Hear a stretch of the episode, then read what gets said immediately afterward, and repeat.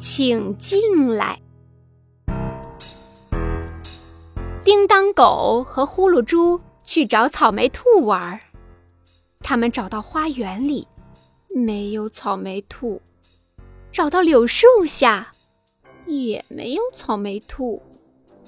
叮当狗一拍脑门儿，说道：“哦，草莓兔肯定躲在家里。”叮当狗和呼噜猪一一溜小跑来到草莓兔家，叮当狗猛一下推开门，风也跟着吹进去，啊的一声，屋里响起一声尖叫。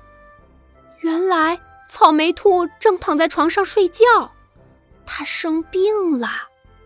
叮当狗冲进屋，吓坏了草莓兔。草莓兔说：“没礼貌的叮当狗。”我不想和你做朋友，请你赶快走。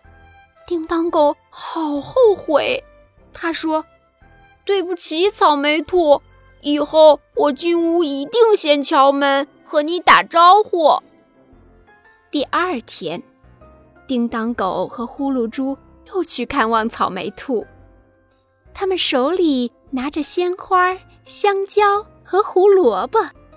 叮当狗小心翼翼地敲敲门，咚咚咚。呼噜猪把耳朵贴在门上，轻轻地听动静。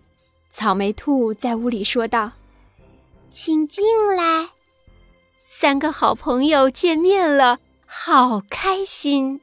草莓兔告诉小伙伴，等自己病好了，要和他们一起玩游戏呢。